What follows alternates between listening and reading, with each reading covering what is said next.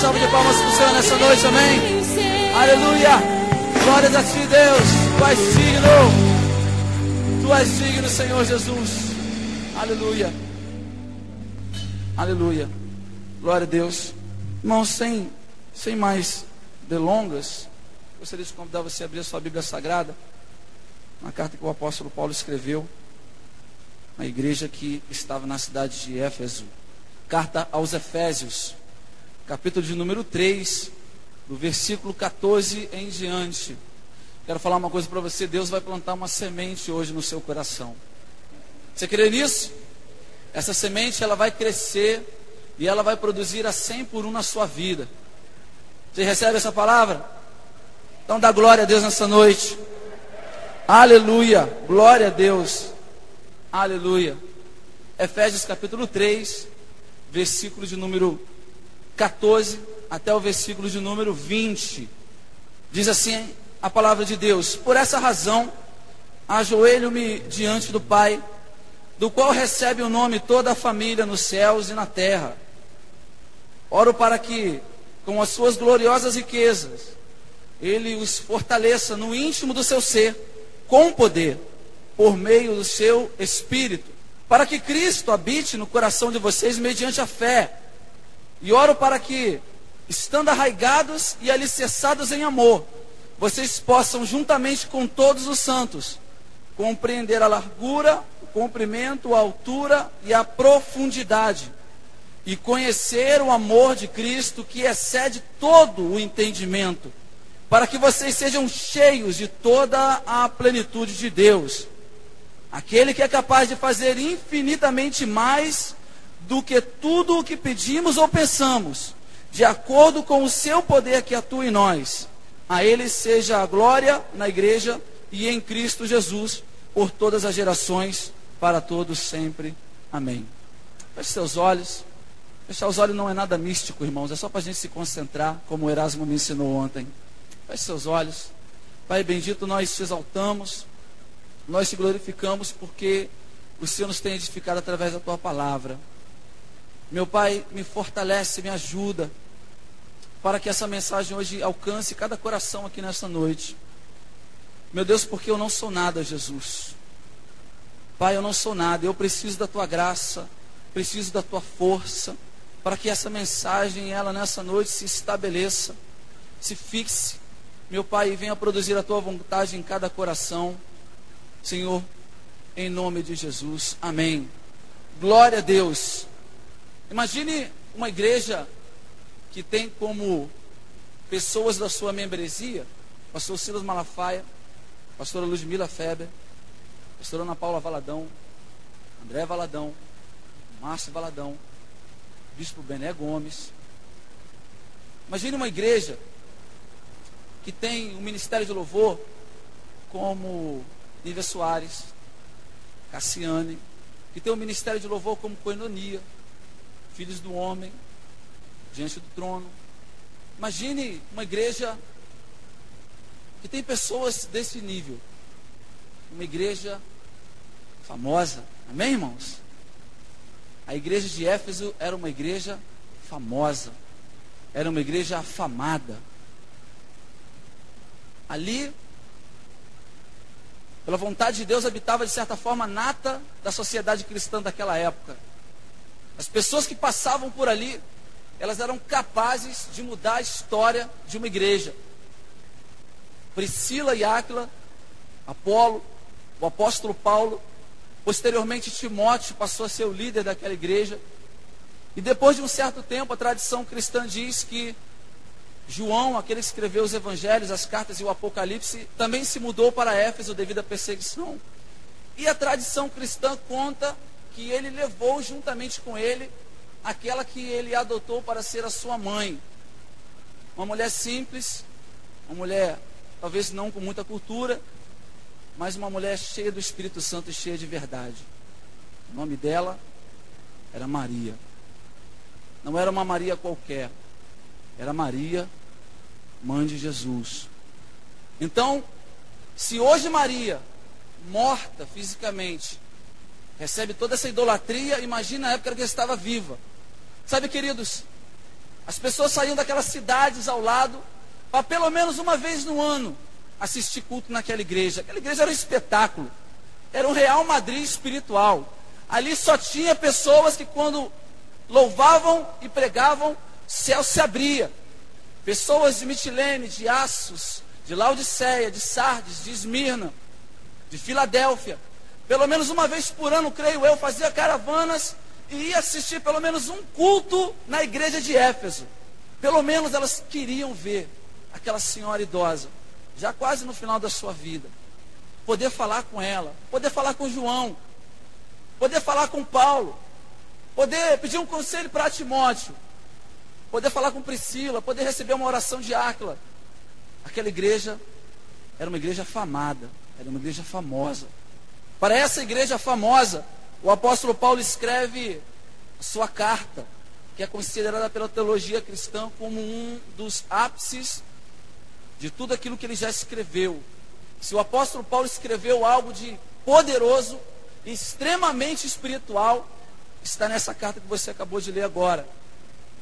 E uma das coisas que ele escreve para essa igreja famada, para essa igreja famosa, primeira igreja também para a qual Cristo destina a sua mensagem, juntamente com as outras seis igrejas de Apocalipse, para essa igreja famosa, o apóstolo Paulo diz que tem um grande privilégio da parte do Senhor, um grande prazer da parte do Senhor.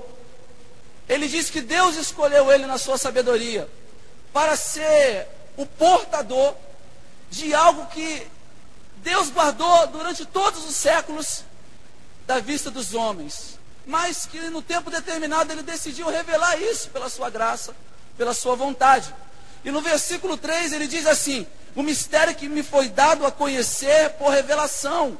Ele se sente muito privilegiado por Deus, porque Deus falou para ele sobre uma coisa tremenda que ele vinha aguardando para si, para no momento certo dar aos homens e transformar a vida dos homens. O que, que é isso, Ney? A igreja. No versículo 6, você também vai ler, quando o apóstolo Paulo diz assim: a revelação, a natureza da igreja. A igreja, queridos, é a instituição mais poderosa da terra. Diz assim para o seu irmão: a igreja é a instituição mais poderosa da terra. Reinos caíram, governos caíram, impérios inteiros caíram, nações desapareceram, foram devastadas, mas a igreja continua de pé. Ela é a instituição mais poderosa da terra. Aquele que busca abrigo entre as suas paredes, ele certamente tem a segurança da salvação. Jesus diz assim em Mateus 16, 18: Contra a igreja, as portas do inferno não prevalecerá.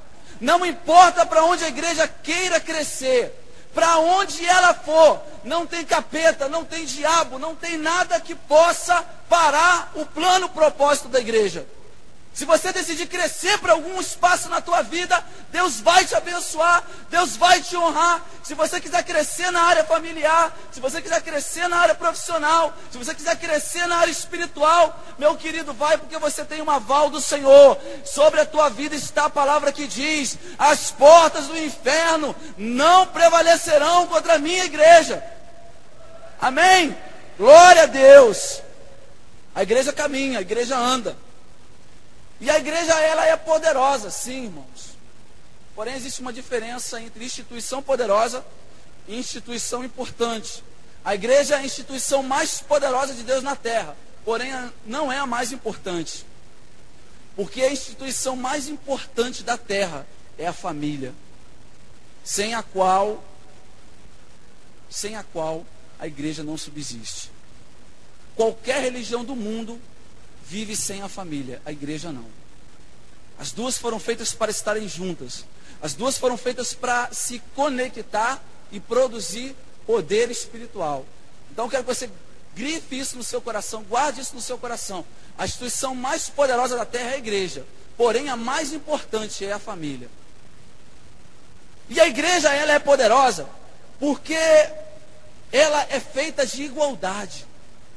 O apóstolo Paulo diz ainda no versículo 6: de, é, me, membros do mesmo corpo e coparticipantes da promessa de Deus. Ele diz assim no versículo 6, pode ler. Porque dentro da igreja, judeus e gentios têm o mesmo valor para Deus. Isso os judeus não sabiam. Porque os judeus eles sempre acham que são mais especiais do que todos os povos. De fato, Deus ama os judeus. Mas aos olhos de Deus, todas as nações são tão amadas quanto Israel. E dessa igualdade, que só poderia vir do coração de Deus, é que nasce a instituição mais poderosa da terra, a igreja. Aqui dentro, para Deus. Aquele que entra com um anel de ouro é tão importante quanto aquele que entra sem dedo.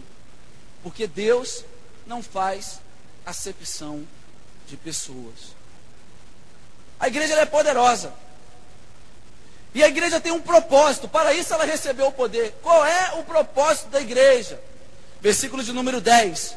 Mediante a igreja, a multiforme sabedoria de Deus se torna conhecida. Tudo que Deus decidiu fazer, Deus tem ministrado isso no meu coração esses dias. Tudo que Deus decidiu fazer, decidiu fazer através da igreja. A igreja é dona dos ministérios. A igreja é dona dos dons. Tudo que eu tenho, que eu recebi da parte de Deus, espiritualmente falando, eu recebi porque eu entrei na igreja. Porque eu sou igreja, eu me tornei igreja. Então, isso me foi dado pelo Espírito Santo. Eu não pedi, mas ele me deu. Se ele deixasse eu escolher, eu só queria ter dom bom. Queria ter dom de cura, dom de milagre, dom de fé, de interpretação de língua, sabe, de profecia. Mas o Espírito olha para nós o Espírito olha para a necessidade local e ele diz assim, sabe, o Ney, o Ney vai, vai ser bom nisso, eu vou dar esse dom para ele. Eu não vou deixar ele escolher, Deus simplesmente pega e te dá. Por quê? Porque junto com esse dom, junto com esse ministério, que Deus te confiou, não é teu, querido. Deus te confiou, junto com esse ministério, com esse dom, com esse talento, com esse poder espiritual gigantesco que você tem. Deus também te deu a missão de fazer o seu nome conhecido. Naquela igreja famosa, de pessoas importantes, e fama não faz uma igreja crescer, a importância das pessoas não faz uma igreja crescer, mas sim o propósito de Deus.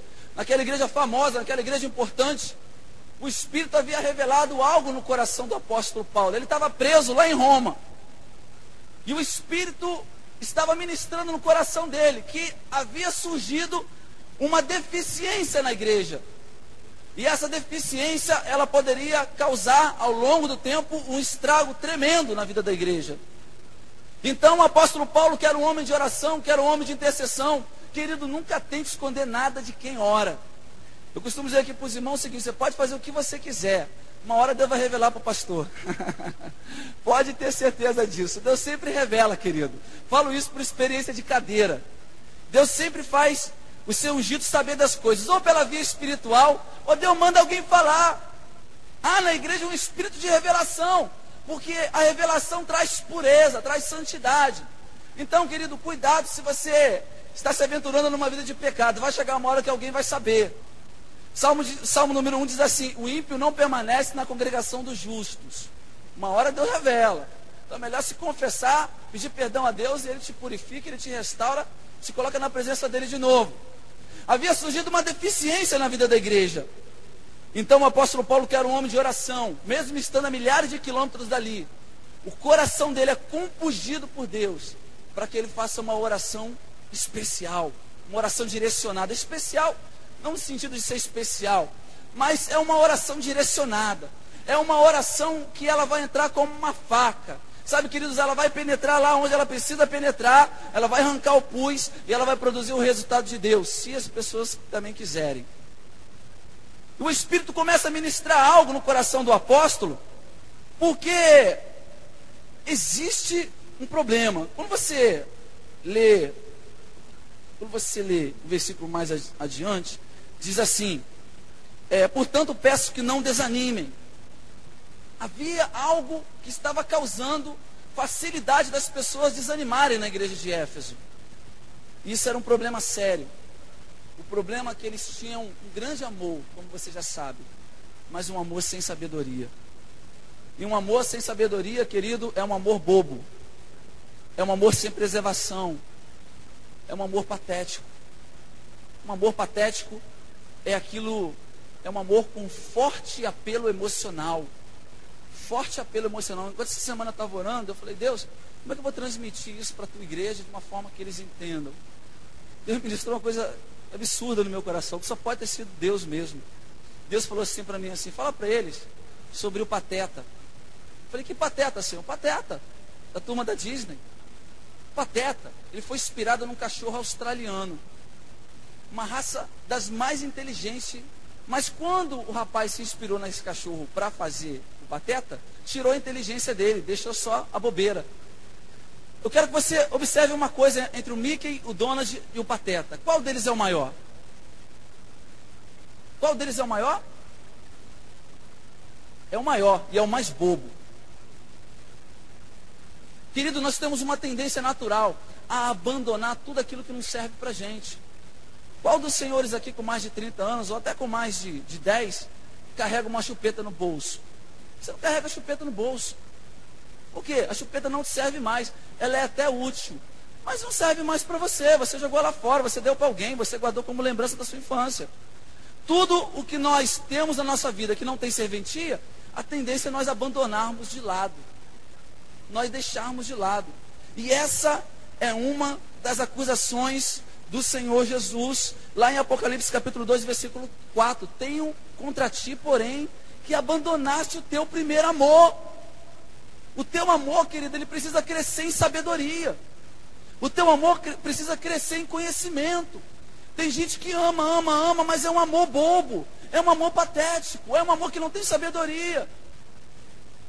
Amor sem sabedoria, de vez em quando, chega até a ser um amor ridículo. É como aquele homem, aquela mulher, que sendo abandonado, ele agarra no pé da pessoa amada, faz um papelão, na rua fica gritando o nome da pessoa, taca pedra na casa da pessoa. Se você não for meu, você não vai ser de ninguém. Um amor patético, um amor ridículo, um amor sem preservação. Minha vida acabou. Pessoa não se preserva. É um amor grande, é um amor tremendo. Porém, um amor que não preserva a pessoa. É um amor imaturo, é um amor de adolescência. É um amor infantil. Quem aqui já não teve um tipo de amor assim? Fulano me deixou, meu mundo acabou. Quando a gente é adulto, a gente larga as coisas de criança. 1 Coríntios capítulo 13, versículo de número 11. Quando eu era criança, eu agia como criança, pensava como criança, andava como criança. Mas agora que eu sou homem, não. Agora que eu sou homem, eu faço coisa de homem. Eu penso como homem. Eu tenho atitude de homem. À medida que você está na presença de Deus, você precisa enxertar. Fala para a pessoa que está do seu lado assim: enxertar. Fala de novo: enxertar conhecimento ao teu amor. Porque se você não enxertar conhecimento ao teu amor, daqui a pouco você vai abandonar esse amor, porque ele não vai servir para mais nada. E era isso que estava acontecendo com a igreja em Éfeso. Eles amavam muito. Eles tinham pessoas tremendas dentro da igreja. Sabe, queridos, mas havia uma falha, havia uma tendência neles, que isso foi produzindo um estrago ao longo dos anos. Porque tinha muita gente importante, porque tinha muita gente poderosa, porque tinha muita gente tremenda dentro da igreja. Eles sentiam que não precisavam crescer. Para que crescer? Meu pastor prega bem, o ministério de louvor canta bem, a irmã ora bem. Para que, que eu vou aprender a orar? Para que, que eu vou aprender a ler a Bíblia? Para que, que eu vou aprender a fazer isso? Tem gente na minha igreja que faz isso muito bem.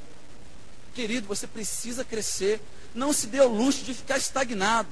O banco é só um período da tua vida. Deus não te chamou para ministério de banco. Ministério de banco não existe na Bíblia Sagrada. Queira crescer para que o seu amor não seja patético, para que o seu amor não se torne uma coisa ridícula. Enxerte sabedoria no seu amor. Compre livros. Quantas. Não, não vou perguntar isso, não. Eu vou passar vergonha. Mas pelo Senhor vale a pena. Quantas pessoas aqui esse ano, o ano já está acabando, estamos em dezembro. Quantas pessoas aqui esse ano compraram cinco literaturas para ler? Levante a mão para mim, por favor. Quantas pessoas esse ano compraram mais de cinco livros? Pode ser emprestado. Quem aqui leu mais de cinco livros esse ano? Jesus. Tem que devolver, hein? Agora você está falando, tem que devolver. Se você não enxertar sabedoria ao seu amor, ele acaba. Ele perde o brilho. Ele desvanece. Ele fica sem gosto. Fica sem sabor. As pessoas vão ver o seu amor e vão pular para o outro lado da rua. Então o apóstolo Paulo faz uma oração. Ah, querido, o apóstolo quando faz uma oração é uma coisa tremenda. Ele faz uma oração. Porque ele não quer que a igreja sofra com a inconstância, a inconstância e a fraqueza. Ele não quer, ele não quer que a igreja seja, seja alvo disso. Então ele vai fazer uma oração. E a oração que ele vai fazer, querido, vai atingir todo mundo. Porque ele vai fazer uma oração na horizontal. Ele vai fazer uma oração na vertical. Então não tem para onde você correr. Se você estiver dentro da igreja, você vai ser atingido. A primeira oração que ele vai fazer é a oração vertical. E toda oração vertical, toda é, oração horizontal, ela é baseada no Espírito Santo. Porque tudo que diz respeito a mim e a você, a você e ao seu irmão, passa pelo Espírito Santo, que é o penhor da igreja, que é o guardião da igreja na terra. Qualquer problema que eu tenha com meu irmão, é a operação do Espírito que vai fazer com que eu resolva esse problema com meu irmão. Porque o Espírito tem a incumbência de convencer um homem do perdão, do pecado e do juízo. A oração horizontal, o apóstolo Paulo vai orar e ele vai dizer o seguinte: Oro para que vocês possam estar arregados e alicerçados em amor, para que vocês juntamente com todos os santos, dá a mão aí para o seu irmão aí, dá a mão para o seu irmão aí, dá a mão para ele aí. O apóstolo Paulo vai soltar uma bomba na horizontal, mas primeiro ele fala o seguinte: cada um segure o outro. Quem estiver sozinho vai voar com a bomba. Ele vai soltar uma bomba, mas antes ele vai se garantir que a igreja está segura. E ele vai falar assim: antes de eu fazer essa oração, eu quero que você esteja grudado no teu irmão. Quero que você esteja abraçado com o teu irmão. Porque se você estiver sozinho, você vai voar com a potência dessa bomba. E ele diz assim: oro para que vocês, juntamente com todos os santos, possam compreender qual é o comprimento, a largura e a altura e a profundidade do que? Do que Deus está fazendo na tua vida. Eu falei para vocês que a igreja é a coisa mais poderosa da terra forte, poderosa e eterna. A Bíblia também diz em Atos capítulo 7, versículo 48, através da palavra de Estevão: Deus não habita em templos feitos por mãos de homens. Então, que dimensão é essa que o apóstolo Paulo está escrevendo? Largura, comprimento, altura e profundidade. É uma obra que Deus está fazendo. Mas Deus está fazendo essa obra onde, Ney? Deus está fazendo essa obra em você, querido. Você é a igreja de Deus. Você é templo de Deus. Deus está fazendo coisa tremenda na tua vida. Sabe por quê, querido? Porque daqui a pouco Ele vai morar em você eternamente. E você vai morar nele eternamente também. Como uma pessoa constrói a sua casa e fica torcendo para que, sabe, a construção termine logo para ele entrar, assim também é o Espírito, o Espírito está trabalhando em você, porque assim que a obra estiver pronta, querido, ele vai vir e vai entrar com tudo, e vai estar eternamente em você, e você vai estar eternamente nele.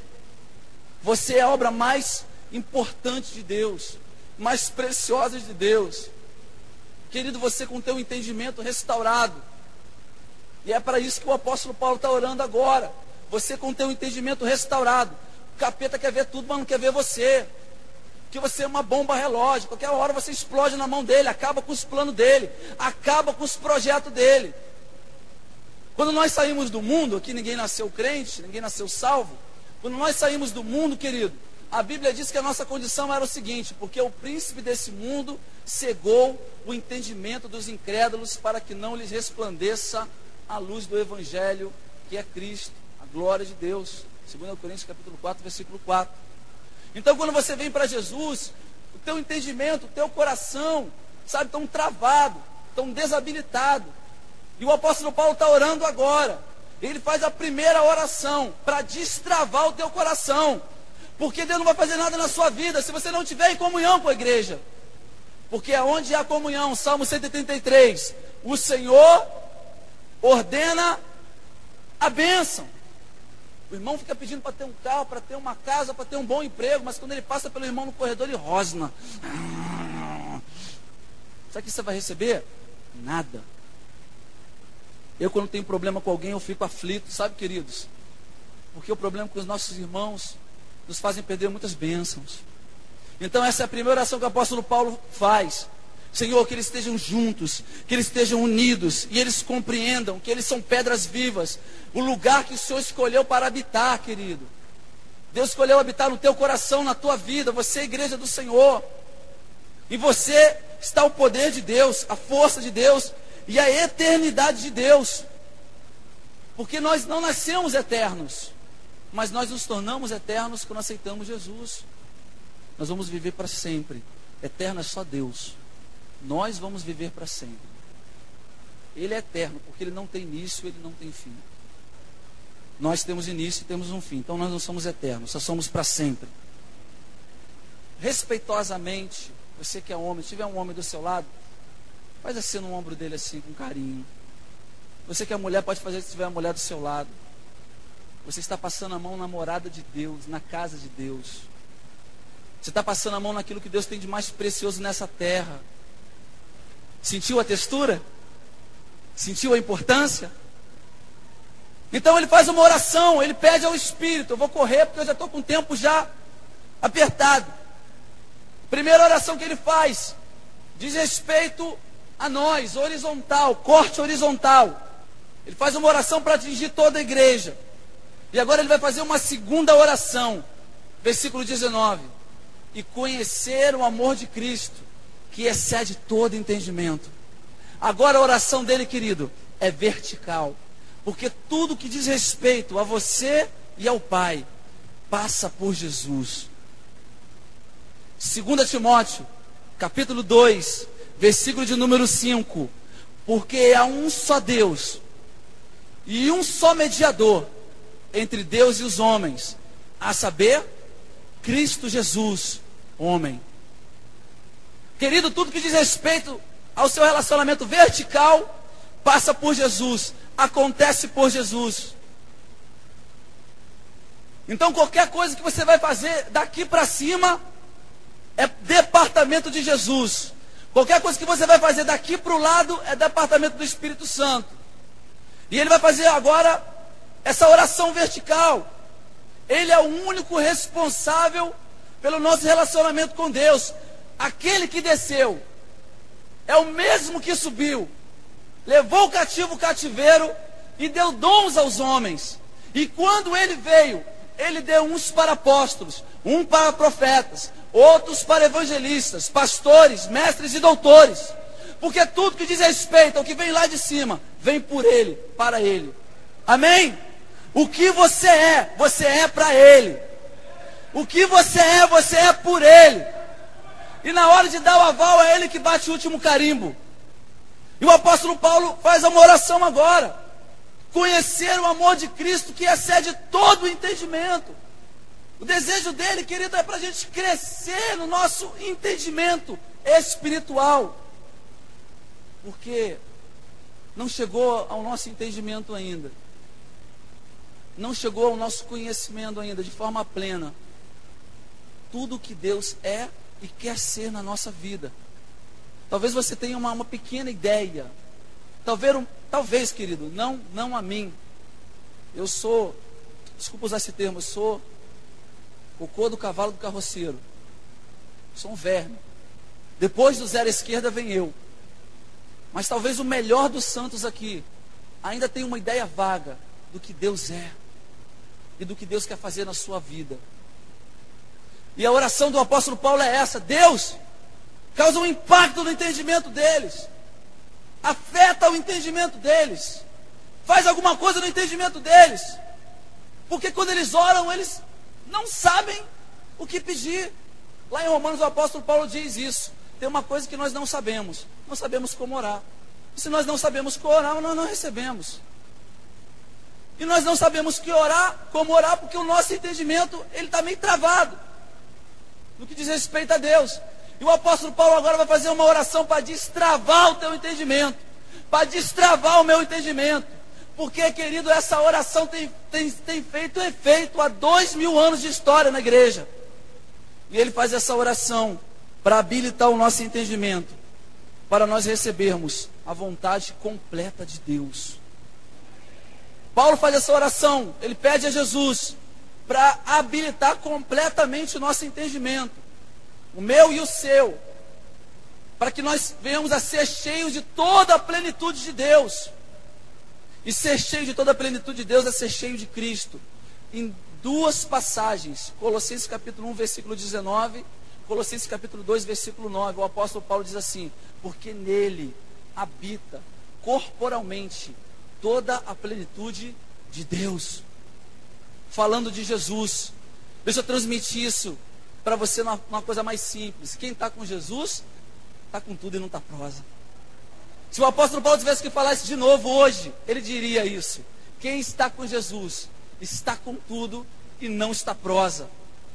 Para aquele que ele faz essa oração na vertical e na horizontal, ele faz isso para a gente poder saber o que Deus está fazendo na nossa vida e para saber quem nós somos em Cristo Jesus e o que Jesus quer fazer em nós. E agora, querido, que ele orou, ele acredita firmemente porque ele é um homem de fé. Ele crê firmemente que o entendimento dos, dos Efésios foi aberto. Assim como eu também quero crer nessa noite que o seu entendimento foi aberto. E agora, querido, ele vai repetir uma coisa que ele já vinha falando e ninguém vinha entendendo. Ele vai falar de novo. Mas dessa vez, quando ele falar, ah, a igreja vai entender. Dessa vez, quando ele falar, a igreja vai entender. Porque o apóstolo Paulo, de cidade em cidade, sempre foi pregando quem é Deus. Quem é Deus? Quem é Deus na tua vida, querido? Quem é Deus na tua família? Quem é Deus nos teus negócios? Quem é Deus no teu ministério? Quem é Deus para você? De lugar em lugar onde o apóstolo Paulo vai, ele está sempre dizendo a mesma coisa. E as pessoas têm dificuldade de entender. Ele falou: agora vou parar de falar, vou orar, e depois que eu orar, eu vou falar de novo quem é Deus. Quem é Deus? Quem é Deus na tua vida? Quem é Deus na tua vida, irmão? Quem é Deus? Ele vai dizer: ora, versículo 20. Ora, quem é Deus? Ora, ora, aquele que é infinitamente mais poderoso para fazer em nossa vida de tudo aquilo que pedimos ou pensamos. Deus é aquele que é infinitamente mais poderoso de tudo aquilo que pedimos ou pensamos. O que, que isso significa? Significa que se nesse Natal, querido, você for comprar uma televisão para sua casa, compre uma televisão que o seu dinheiro der. Nem isso dá para comprar uma televisão de 14 polegadas. Então, compre uma televisão de 14 polegadas. Mas, querido, se você for pedir uma televisão para Deus, peça direito. Peça uma de 42, de plasma. Sabe por quê? Porque se você for pedir, Ele é poderoso para fazer infinitamente mais. Se você for pedir um carro para Deus, não pede um Gol, não. Pede um Astra. Se você for comprar, compra o que o seu dinheiro dá para comprar. Se dá para comprar um Gol, um Fiesta, um Corsa, um Ford K, amém. Mas se você for pedir o um carro, pede direito. Porque Ele é poderoso para fazer infinitamente mais. É isso que o apóstolo Paulo está dizendo. Quem é Deus? Deus é aquele que é poderoso para fazer infinitamente mais. Deus salva o meu marido. Então está pedindo para Deus errado. Deus salva o meu marido, salva os meus filhos, salva a minha avó, salva os meus sobrinhos, salva os meus netos, porque Ele pode salvar a tua família inteira. Para que ficar pedindo para salvar uma pessoa só? Ele é poderoso para fazer infinitamente mais. Deus, me dá um emprego. Pede direito, querido. Aonde você quer o emprego? Quanto você quer ganhar? Que tempo você quer trabalhar? Porque Ele é poderoso para fazer infinitamente mais. Para de ficar me mendigando com Deus. A gente fica fazendo oraçãozinha, votinho, jejumzinho. Querido, nós estamos lidando com alguém que é maior do que o nosso entendimento. Você vai ler a Bíblia 20 vezes na sua vida e não vai conseguir carregar para a eternidade quem Deus é. Querido, quem Deus é na sua vida é muito mais do que você pensa. Ele vai fazer muito mais. Ele vai consertar o teu entendimento. Porque essa palavra é sobre restauração de entendimento. Ele vai restaurar o teu entendimento. Que daqui em diante, querido, você vai ser ousado. Quando você orar, querido, você não vai usar meio termo. Você vai falar a palavra certa. Porque agora você sabe que está lidando com Deus. Ora, que é infinitamente mais do que você pede ou acredita ou pensa. Porque o versículo 20 completa o versículo 19. Quem é Deus? Deus é aquele que pode fazer infinitamente mais. Já comece a orar pelo seu ano que vem, que seu ano que vem vai ser tremendo. Faz um, pega o calendário, querido, pega um calendário bom que você ganha desses em comércio. E ora na sua casa. Eu de vez em quando eu faço isso. Bota a mão assim em janeiro e fala: Deus, janeiro vai ser um mês de revelação poderoso na minha vida. Fevereiro, Senhor, em fevereiro a minha família vai se converter tremendamente. Março, em março eu vou ter uma bênção do céu na minha vida financeira. Abril, abril eu vou conhecer o Senhor, vou ter uma experiência profunda contigo na tua palavra. Sabe, querido? Começa a orar, porque Ele pode fazer infinitamente mais do que você pensa ou acredita. Você só não vai orar se seu entendimento nessa noite não foi restaurado. Você só não vai orar se você não crer, se você não confiar. Se coloque de pé.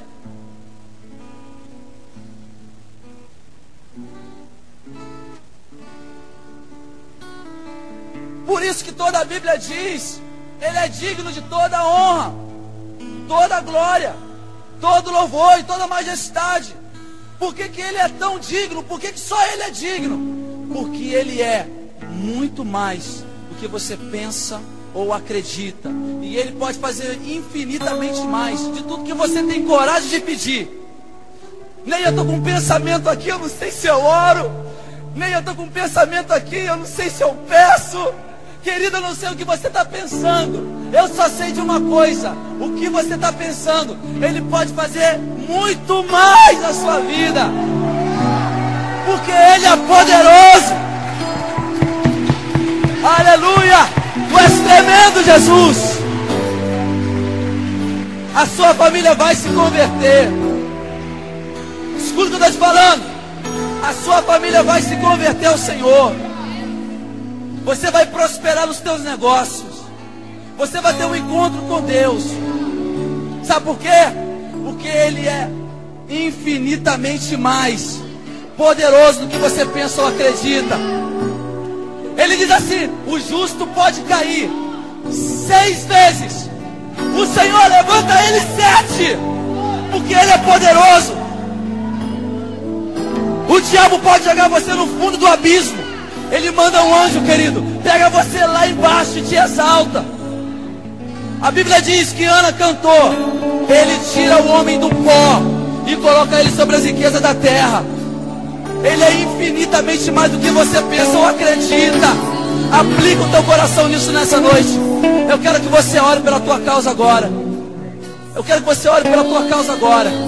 Mas ora com o teu entendimento restaurado pelo Senhor de que Deus vai fazer na sua vida infinitamente mais do que você pode pedir ou pensar. Larga a timidez de lado. A Bíblia diz que os tímidos não entram no reino de Deus.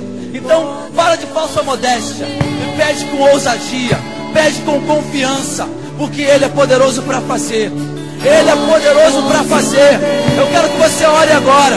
Feche seus olhos e pode orar. Oh, aleluia. Anda subir, anda sori, anda subir. Aleluia. Minha alma anseia Oh. Aleluia. Vem Espírito de Deus nessa noite. Poderoso Vem Deus. Espírito de Deus nessa noite.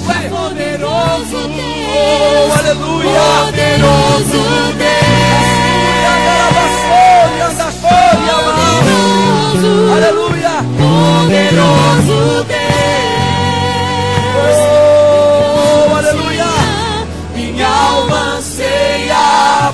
ti. Ora com, ora com fervor nessa noite. Ora com vontade nessa noite. Bota o teu coração na ponta da tua oração. Poderoso